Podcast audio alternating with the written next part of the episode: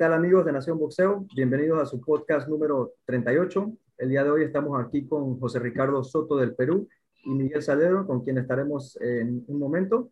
Eh, venimos de un fin de semana bastante, bastante nutrido, bastante bueno, muchos títulos eh, en movimiento, títulos que cambiaron de manos, eh, campeones indiscutidos, entonces así de eso vamos a estar comentando un poco. Y un fin de semana que se viene también bastante interesante, donde veremos a Nonito Donaire, veremos a Jorge Linares, a Devin Haney, así que bastante de qué hablar aquí con Miguel y con José Ricardo. Pero bueno, antes de hablar del fin de semana que, que, se viene, sí nos gustaría comentar un poco, creo que vale la pena y lo, y lo, lo amerita sin, sin, lugar a duda, eh, sobre el triunfo de Josh Taylor el día sábado en el Virgin Hotel de Las Vegas eh, por los títulos, por los cuatro títulos del peso superligero, eh, por la supremacía total, una pelea 50-50 en el papel, eh, muy cerrada en las apuestas, en nuestros pronósticos en el grupo que tenemos de Nación Boxero prácticamente divididos, pero la expectativa era que iba a ser una gran pelea. Creo que así fue. Eh, Josh Taylor se impuso por decisión eh, unánime, cerrada, 114-112. Eh, hubo dos caídas por parte del, del, escocés. Si no hubiera sido por las caídas, hubiera un empate que yo pienso que no hubiera sido eh, totalmente justo. Pienso que con todo y las caídas, Josh Taylor eh, hizo lo suficiente para ganar la pelea. Eh, yo creo que un 115-111 hubiera sido una tarjeta un poco más apegada a la realidad a pesar del gran trabajo que también hizo Ramírez, eh, se descubrió un par de veces, eh, creo que sí quedó lastimado después de la primera caída, incluso la segunda caída fue peor. Eh, Josh Taylor, eh, yo pensaba que Ramírez podía lastimar a Taylor, eh, pasó todo, lo contrario. Eh, y bueno, Josh Taylor se adjudica los, las cuatro coronas, para mí una actuación redonda, espectacular, en suelo ajeno, con caídas para no dejar ningún tipo de duda. Con todo, para mí, en la, sin las caídas, para mí ganaba Josh Taylor 115-113, creo que hizo más que suficiente. Y bueno, eh, yo creo que llena todas las expectativas de esas peleas que le hacen, que le hacen bien al boxeo. Y yo la verdad eh, no tengo nada que reprochar y me voy muy satisfecho con el fin de semana. Eh, ¿Cómo la viste tú, Miguel? Saludos Luis, saludos José, placer acá estar en Nación Boxeo. Y mira, cuando yo escuché la tarjeta de 114 a 112 realmente no me pareció. Instantáneamente no me, pareció, me pareció. ¿Por qué? Porque si no se hubiera caído dos veces este, José Carlos Ramírez, la pelea daba empate. Y para mí eso ni cerca, desde mi punto de vista, de mi opinión, yo creo que fácilmente eh, Taylor pudo, ganar por lo menos siete asaltos. Por lo menos siete asaltos. Yo sí la vi un poquito más amplia para, para Taylor. La vi 116 a 110. Si no mal recuerdo, le di el segundo asalto y el tercero, el 11 y el 12. Cuatro asaltos a Ramírez pero verdaderamente que, digo, ganó el que tenía que ganar, pero para mí eh, Taylor ganó de manera más amplia. No, creo que un 114-112 no, no refleja exactamente lo que se vio en la pelea, el, el dominio claro de, de, Taylor. Es por lo menos mi opinión. En desacuerdo con las tarjetas, para mí por lo menos, como tú dices, 115-111, para mí me dio un poquito más amplia, 116-110 pero en sí la pelea fue, fue grande, fue buenísima. Este, siempre que hay peleas grandes, por ahí que no, no llenan las expectativas cuando se suban al ring, pero esta sí, sí fue así, fue una guerra. Este, vimos a de los mejores boxeadores del mundo, sobre todo Josh Taylor, que impuso su boxeo sobre, sobre Ramírez, pero una gran pelea, por lo menos ganó el que tenía que ganar, pero sí, sí me llevo esa opinión de que la vi más amplia para Taylor. Bueno, fue una, como dice eh, Miguel, fue una pelea donde yo vi ganar un poquito más amplio de lo que me vieron los jueces. Yo vi 115, 111, siete rounds vi ganar a, al tornado de Tartán. Me parece que la primera parte de la pelea estuvo pareja, bastante pareja, mm. pero la mitad fue todo de Josh Taylor. Incluso ahí se dan las dos caídas. Cierra mejor José Carlos, pero no le alcanza. Definitivamente fue una pelea donde los dos eran los mejores de la categoría, de la 140. Fue una pelea donde para mí normal, si alguien dice que debe ser candidata a la pelea del año, puede ser, ¿por qué no? Pero qué bien por Josh Taylor, ¿no? Un tipo que con pocas peleas lo está consiguiendo todo. A mí no me parecería descabellado que vaya por, por Crawford. Terrence Crawford y por qué no en el Reino Unido, ¿no? O en Escocia mismo, ¿por qué no? O que parece subiera, que, que subiera Teófimo, ¿no? Parece que la mandatoria... Sí, sí, pero veo que el interés de Taylor Crawford, aunque la pelea mandatoria es con Catterall, ya Catterall, el gato. Eh, yo creo que sería Hay favori- posibilidad porque Taylor quiere sería- pelear en Escocia. Yo creo que sería favoritazo Taylor ahí. Bueno, cabe, cabe mencionar que en esta cartilla Total, también eh, se dio un patacazo, eh, perdió el invicto, el, el- bueno, perdió el invicto el prospecto dominicano Elvis Rodríguez ante Kenneth Sims, así que eh, un, segundo un barco ahí, la verdad, un muchacho que fue prospecto del año incluso para Nación Tarjeta Boxeo. controversial. Controversial, Una pelea donde sí, muchos sí, vieron ganar sí, así es, sí. Pero bueno, al final de cuentas, este, pues esa fue la decisión y bueno, no pasa nada. Yo pienso que todavía se puede eh, reagrupar y no tendrán problema para... Es un muchacho joven, ¿no? Y con mucho talento. Sí, está joven. el- Bueno, eh, muchachos, nos vamos a Los Ángeles, a Los Ángeles, California. Bueno, a Carson, eh, California, cerca de Los Ángeles, donde veremos una cartelera bastante interesante el día sábado.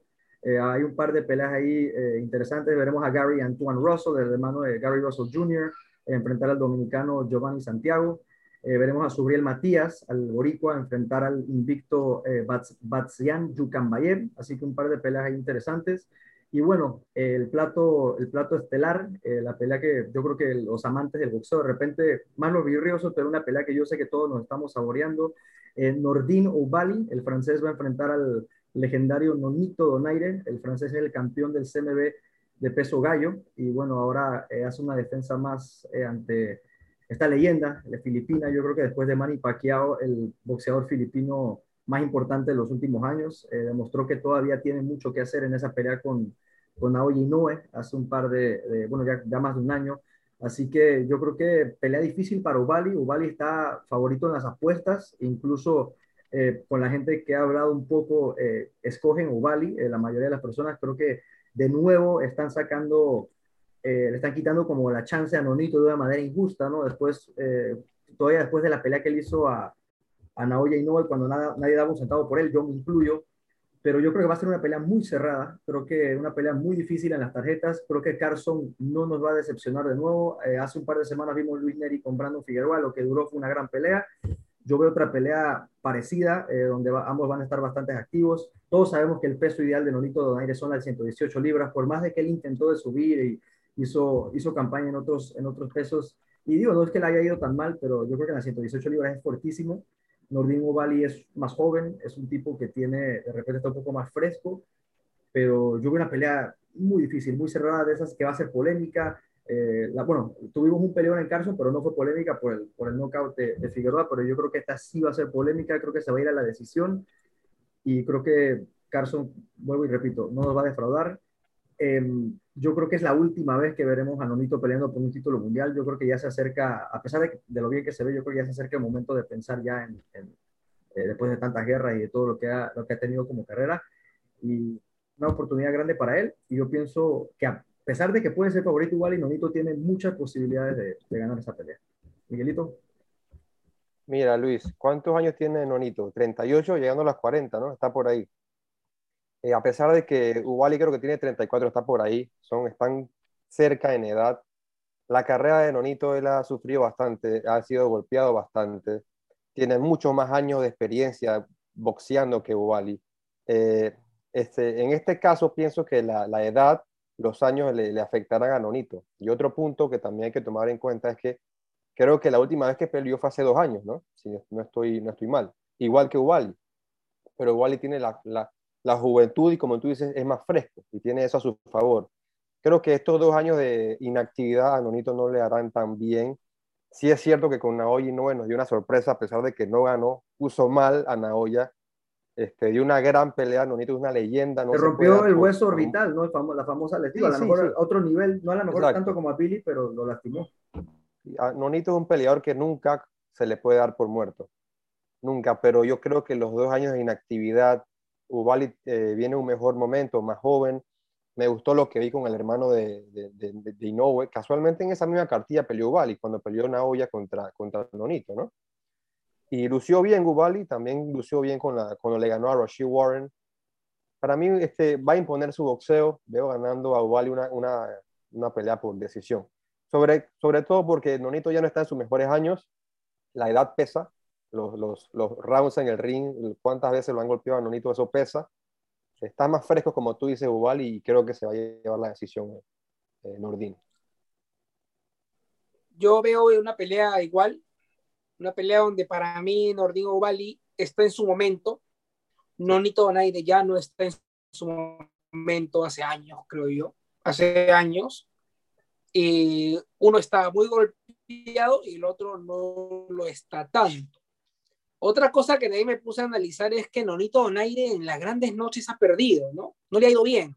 No le fue bien cuando peleó con Carl Frampton, no le fue bien cuando peleó contra Naoya Inoue, no le fue bien en esa pelea donde decía era un choque de, de, de grandes boxeadores, choque de estilos con Guillermo Rigondeau y también perdió.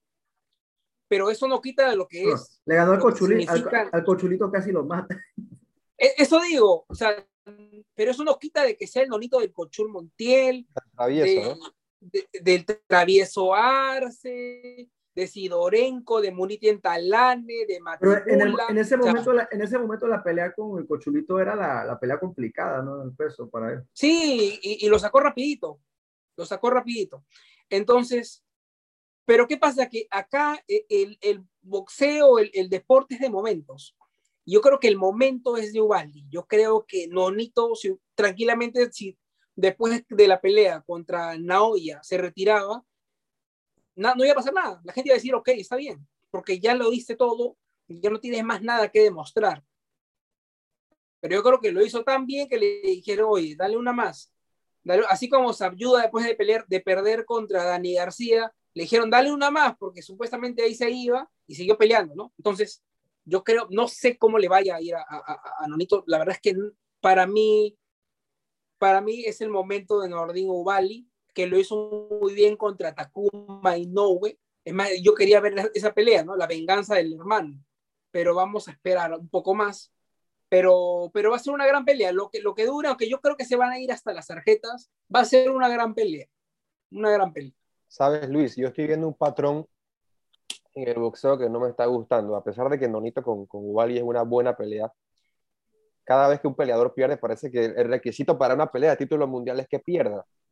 Ya hemos visto eso mucho recientemente. Sí, así Pierde su última pelea y, inmediatamente tiene oportunidad por título mundial. ¿Se la merece Nonito? No creo. ¿Que va a ser una buena pelea en papel? Sí. Es que Pero estamos viendo eso mucho últimamente. Que, por ejemplo, el, el, caso de Daniel Dubois, que vino de ser eso es eh, lamentable. Pero eso ya también son cosas de, la AMB, ¿no? Que a veces no, pero es que no es el único caso. Por ahí se escapan los otros nombres. Pero hemos, porque estamos el sábado es del consejo, de que vienen de perder y le dan la oportunidad. La de sábado es del consejo. Y como tú dices, o sea, sí, por, eso, repente, por eso te digo, son diferentes si organismos. porque, como dice Miguel, ¿no? si nos fuéramos a que el nombre, el, así, el simple tener un nombre de un gran boxeador que, digo, que fuiste, que lo ha sido Nonito, te dará la oportunidad de pelear un título, pues cuántos no estarían peleando un título que ya no deberían de pelear. No digo ahora, eso no le quita la, el, el, mérito de la pelea que él hizo a Ainhoa, pero yo estoy de acuerdo con Miguel, ¿no? Se da un ciclo eh, que yo pienso se vuelve en un momento ya... Este, Sobre todo ahora que se está viendo bastante. Es para el boxeo. No es bueno. Que esas son las cosas que a veces uno, digo, uno de repente a veces critica, ¿no? Y bueno, a veces trata de entender, pero son cosas de ser fanático del boxeo. A veces uno tiene que sufrir un poco, ¿no? Pero bueno, eh, eh, yo creo que, bueno, ahora vamos a hablar de la cartelera, lo que yo diría más importante del fin de semana para los latinos, ya que pelea uno de los, para mí, mejores boxeadores latinos de los últimos tiempos, campeón en varias divisiones, eh, Jorge el Niño de Oro Linares, eh, peleante Devin Haney en el Michelob, eh, Ultra Arena de Las Vegas, Nevada. ahí también el undercard estaremos viendo a Jason Quigley ante Shane Mosley Jr. Yo creo que esa es la pelea más interesante del undercard. Y bueno, Devin Haney entre Jorge Linares, una pelea bastante interesante. Devin Haney, uno, de otros, uno de estos muchachos de las 135 libras, Teófimo López, Ryan García, bueno, Gervonta Davis antes de subir de los que uno siempre habla. Cuatro fantásticos. cuatro fantásticos, porque para mí no, no debería llamarlos así, pero bueno, eso ya es cosa de cada quien. fantástico para ti. Eso ya es cosa de cada quien. Pero bueno, eh, sí, estos muchachos que crean mucha expectativa, la verdad que Devin Haney es un gran peleador, todos estos muchachos son grandes peleadores. Enfrenta a Jorge Linares, para mí la prueba más difícil en la carrera de, de Devin Haney, todos conocemos al niño de oro Linares, un tipo que eh, tiene un boxeo bello, eh, yo lo llamaría así, eh, la verdad que es uno de esos tipos que tú lo ves boxear y es bonito la manera que boxea, cómo se desplaza por, el ring, cómo tira las combinaciones, un boxeo limpio, ¿no? un boxeo bastante técnico, que la verdad te da, te da gusto ver a Jorge Linares. Y Bantum Devin Haney, que en su última pelea contra, contra Gamboa, yo creo que no demostró su mejor lado. había así, después antes de eso con Santiago, el mismo Santiago que vimos en Panamá ser noqueado por el, por ese científico Núñez. le complicó por momentos a Devin Haney, ¿por qué no decirlo? Esa pelea hubo momentos donde le complicó a Devin Haney. Así que bueno, dos peleas donde de repente Devin Haney no se ha visto espectacular. Ha resuelto, sí, pero no se ha visto espectacular. Ahora digo, no estamos hablando de Santiago ni estamos hablando de Gamboa eh, actualmente, estamos hablando de Jorge Linares, que a pesar de que viene de ser noqueado eh, por Pablo César Cano en las 140 libras, después es una pelea con Carlos Morales en 35, donde él noqueó. Eh, yo creo que 140 libras fue un error para Jorge Linares subir a, a, 140, además con un tipo como Cano que pega, de repente, aunque técnicamente sea mucho mejor Linares, creo que se equivocó ahí y yo creo que su peso son las 135 libras y yo creo que ahí puede pelear perfectamente bien con cualquiera de estos prospectos. Eh, veo una pelea donde Jorge Linares eh, le va a complicar mucho a Devin Haney. Creo que puede ser una pelea muy cerrada en las tarjetas en el momento, igual que la de Nonito con, con Y Por cierto, mi pronóstico en esa pelea es, a pesar de que luego chance a Nonito es eh, por decisión, eh, es una pelea muy cerrada. Y este, yo pienso que igual eh, Jorge Linares puede hacer una pelea muy cerrada hasta el décimo eh, un décimo asalto, incluso hasta el, duodécimo asalto que se puede llegar hasta el final, pero veo a Heini noqueando tarde. Pienso que eventualmente el, el mal del knockout de Jorge Linares, porque a Linares nunca se le ha ganado una decisión. Jorge Linares, todas las peleas que ha perdido ha sido por knockout. O sea, nunca nadie ha tenido la dicha de ganarle una, una decisión a Linares. Ahora, no estoy diciendo que Heini no pueda ser el primero en hacerlo, es un gran peleador y, lo, y es probable que le gane una decisión. O sea, yo creo que es lo más probable dentro de lo que serían las apuestas. Habría que revisar pero yo pienso que Heini eh, lo va a noquear tarde en una pelea donde Linares va a tener que esforzarse al máximo. Creo que ese esfuerzo al máximo va a llevar a Linares a exponerse en ciertos momentos ante Devin Haney. Y yo pienso que en algún momento, ya tarde en la pelea, Devin Haney lo va a pescar y yo pienso que lo puede noquear y pienso que va a ser el desenlace eh, dramático. Eh, ya sabemos que de esa manera que a veces caen esos boxeadores que son propuestos a ser noqueados, tipo Americano, Linares, eh, ha sido un knockout de esos espectaculares, en una pelea espectacular también de Jorge Linares, porque yo pienso que va a ser una pelea espectacular. No me sorprendería que fuera arriba en las tarjetas, eh, por el gran boxeo que tiene, pero sí veo un desenlace por, eh, eh, por knockout de parte de Devin Mira, Luis, este, Jorge Linares lució muy bien en su última pelea con Carlos Morales. Este, eso fue en febrero de 2020, si no 14 de febrero de 14 de febrero de 2020. Fue día de los San Valentín. El día que peleó Ryan García con Fonseca, ¿no? Que estaba todo planeado para que peleara con García en Staples Center en, julio de ese año y sabemos lo que pasó. Lució muy bien, Jorge. Se vio fuerte, se vio fresco, se vio diferente. Me gustó lo que vi, pero hay que estar claro de que Carlos Morales no, no es el nivel de David Haney. Ni cerca. Haney, este, en su última pelea con, en el momento era su prueba más difícil, que era Yuriorkis Gamboa, dominó, ganó todos los asaltos, pero para mí quedó a deber. No se vio tan vistoso. Por ahí él decía que iba a noquear, no lo pudo noquear. Realmente me esperé mucho más de Haney. Y si estamos hablando de rival de más nivel en toda tu carrera, de pasar de Gamboa a, Linares creo que es un gran paso, porque Gamboa después de Terence Crawford nunca fue el mismo, nunca fue, más nunca fue el ciclón. Así que yo espero, Heini debe estar al 100%, porque Jorge Linares es un peleador muy peligroso, de vasta experiencia. Jorge Linares tiene una, un boxeo impresionante, es muy rápido y muy agresivo. Creo que eh, nunca ha peleado con un peleador con esa agresividad, con esa precisión y con esa velocidad. Yo creo que Jorge le va a dar problemas a Heini. Y otra cosa que le conviene a Jorge, que Heini no tiene tanta pegada. Heini no es noqueador, es más boxeador que noqueador. Eso por ahí le conviene a Jorge. Yo le doy una posibilidad muy existente a Jorge. Creo que, que por ahí tiene chance. Eh, yo sí realmente pienso en lo personal que, que Heini va a ganar por decisión en una pelea cerrada, en una pelea que le va a costar, en una pelea que Heini va a tener que sacar, que va a tener que ajustar, va a tener que sacar las herramientas que nunca ha sacado porque creo que, que Jorge lo va a poner al límite. Lo va a poner al límite y aquí sí me voy a dar cuenta porque con, con, Gamboa no me sentí como que todavía no, no conozco el, máximo potencial de Heini, todavía no sé hasta dónde puedo llegar. Creo que con esta pelea de, Linares sí podemos sacar una mejor conclusión de a qué nivel está Heini y qué tan grande puede ser para el futuro. Como dije, creo que Heini va a ganar por decisión, pero me intriga mucho cómo va a lucir. me intriga mucho cómo, cómo, cómo va a lucir. Este, sí es cierto que Linares ya tiene 35 años, pero realmente vi hoy la, vi la conferencia de prensa, lo, he visto lo veo bien a Linares. Linares algo que tiene es que siempre se prepara muy bien a conciencia. Lo veo en forma, lo veo inspirado. Él, está claro de que esta es su última oportunidad, su último gran boleto para meterse en el paquete de nuevo, para pelear por título del mundo. Él está claro en eso, él, lo va a dar todo. Así que eh, Heini tiene que estar al 100%, porque Linares es, una leyenda. Este, así que veremos qué pasa, ¿no? Pero eh, va a ser una pelea muy, muy interesante. Heini por decisión es mi, mi, predicción. Hace unos años, David Heini eh, enfrentaba a un boxeador llamado Antonio Morán, que fue una presentación alucinante de David Heini, ¿no? Una, una presentación donde Heini no solamente demostró velocidad, reflejo, sino también contundencia y le dio uno de los knockouts más impresionantes de los últimos años. Casi le, le volteó la cabeza a Morán.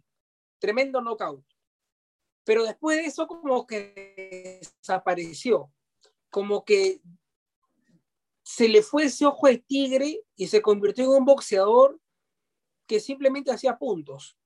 Parece que, no sé, o le dio mucha pena ese día que noqueó, que dijo, mejor ya no noqueo a nadie, porque me siento mal ver a alguien en el piso, eh, de repente, no sé, y no puedo dormir, se me va el sueño pensando en esa persona, cómo seguirá, y mejor les gano a todos por puntos, no sé, no sé.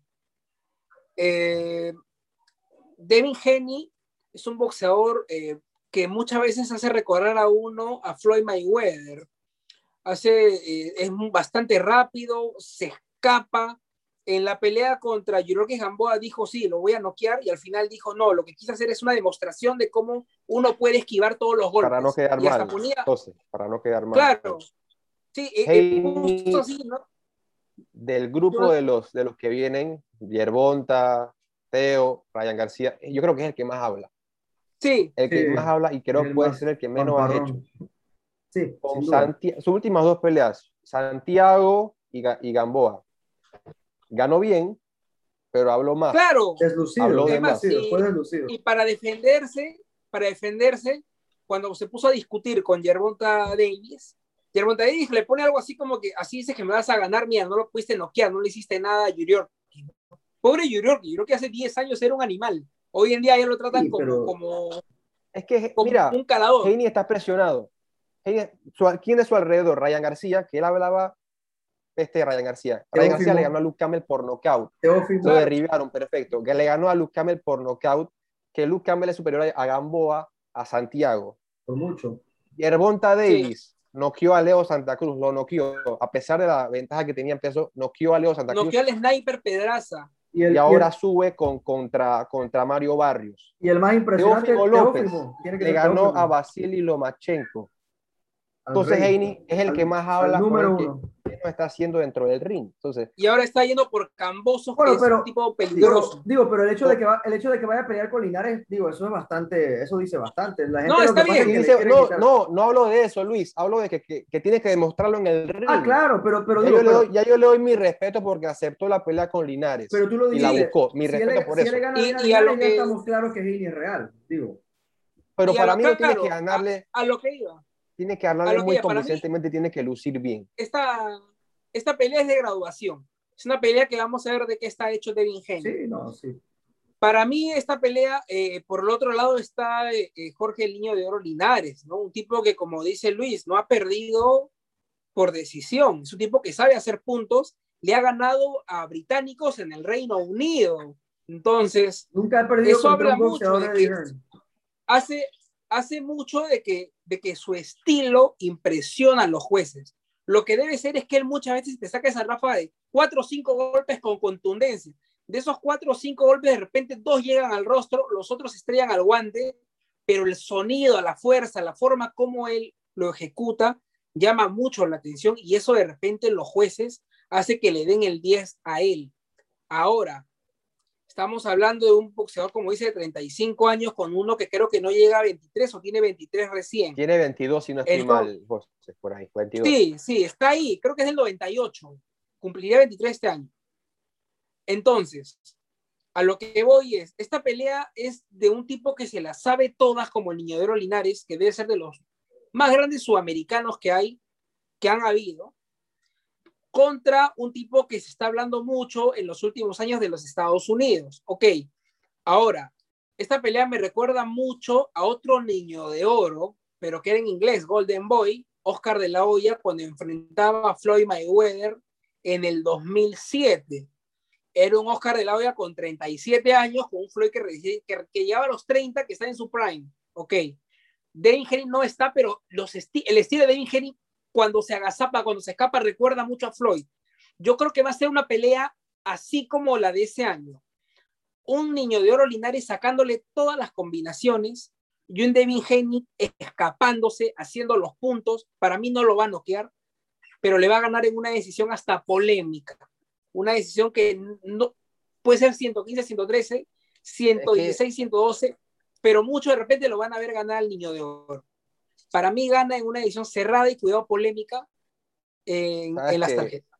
O sea, otro de los factores por la que mi predicción es esa, factores externos, es que están en The Zone, están en la casa de Haney, el promotor es Eddie Hearn. Los asaltos cerrados, yo creo que los jueces ni se van a complicar para dárselo a Haney. Realmente pienso que se hará hacer. Por, eso, por, eso, les digo, Linares va a tener que hacer una pelea muy arriesgada para poder ganar esa pelea y pienso que ahí es donde le puede venir el, el problema. Lo va a buscar, lo va a buscar. Yo creo que, Linares debe apostar a su velocidad, a su agresividad y a su precisión con Devin. Creo que Devin nunca lo han sonado, nunca lo han conectado puesto mal. Que yo recuerde, creo que no. Y creo que yo creo que sí le van a llegar a rostro. Yo creo que sí le no, van por a eso, llegar a te digo que creo que nunca lo han puesto mal, nunca lo han conectado de lleno. Creo que esta será la primera vez. Creo que esta será la primera vez y por ahí se, tendrá que, que enfrascar por, por momentos Haney. Y lo bueno es que el niño de oro Linares ha encontrado su motivación, ¿no? Él dice, si gano, estoy automáticamente estaré en el Hall of Fame. Yo le iba a preguntar eso. Para mí realmente, a pesar de que pierda Jorge, para mí ya es el Salón de la Fama. Con lo que hizo con Crola, con lo que hizo con Campbell, eh, creo que ha sido campeón en tres diferentes eh, divisiones. cuatro veces para campeón mí ya, en tres divisiones. Yo creo que creo que ya tiene suficiente para hacer el Salón de la Fama. Ey, cuidaba el mejor boxeador de, de, la historia de Venezuela, ¿no? Para mí lo es sí, yo creo que sí. Habría que echar un poquito para atrás. Leo Gámez, hay, digo, hay buenos campeones, ¿no? Pero este, digo, sí. Valero. Valero.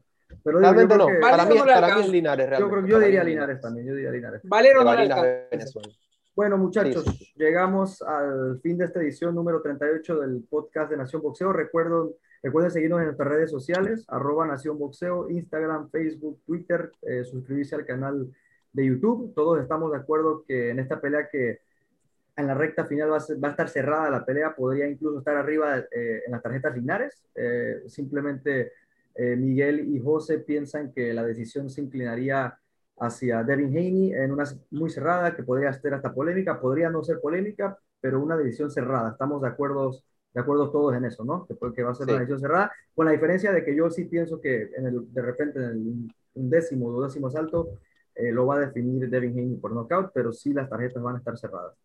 Eh, bueno, mi gente, eh, un saludo para todos. Espero que hayan disfrutado esta edición y nos vemos por acá la próxima semana para seguir hablando de este hermoso deporte que nos vuelve locos a todos. Saludos.